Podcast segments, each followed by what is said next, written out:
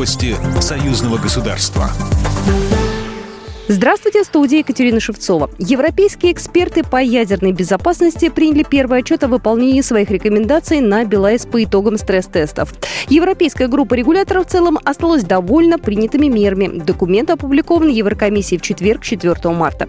Отчет приняли по итогам миссии на БелАЭС экспертов по ядерной безопасности из стран ЕС, Украины и Швейцарии. Рекомендации касались устойчивости к землетрясениям, изменения оценки сейсмических рисков и расчетов запаса сейсмостойкости АЭС, ЕС, готовности к отказу систем безопасности станций и менеджмента происшествий и аварий. По всем семи приоритетным вопросам были приняты адекватные меры, говорится в отчете. Депутаты парламентского собрания, обсуждая новые программы союзного государства, предложили увеличить их количество и сделать акцент на помощи отраслям больше других пострадавшим в пандемию.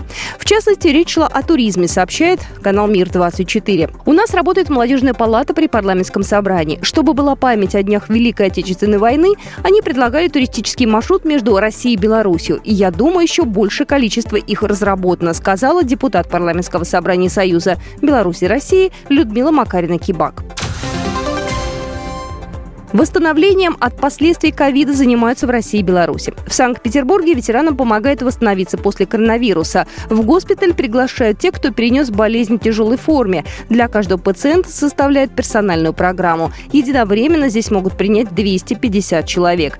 Медицинские препараты со сложными названиями в период пандемии распространились по всему миру. В Беларуси в санатории Ружанский, например, используют корейскую технику. В Беларуси на сегодняшний день имеется 75 медицинских организаций, организаций, которые предлагают лечебно-реабилитационные программы для граждан, перенесших коронавирус.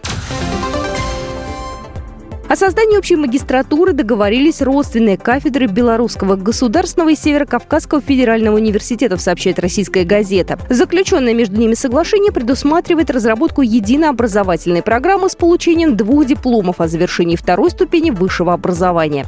Партнерские отношения установили между собой кафедры социальной работы и реабилитологии, факультета философии социальных наук БГУ и кафедры социальных технологий СКФУ.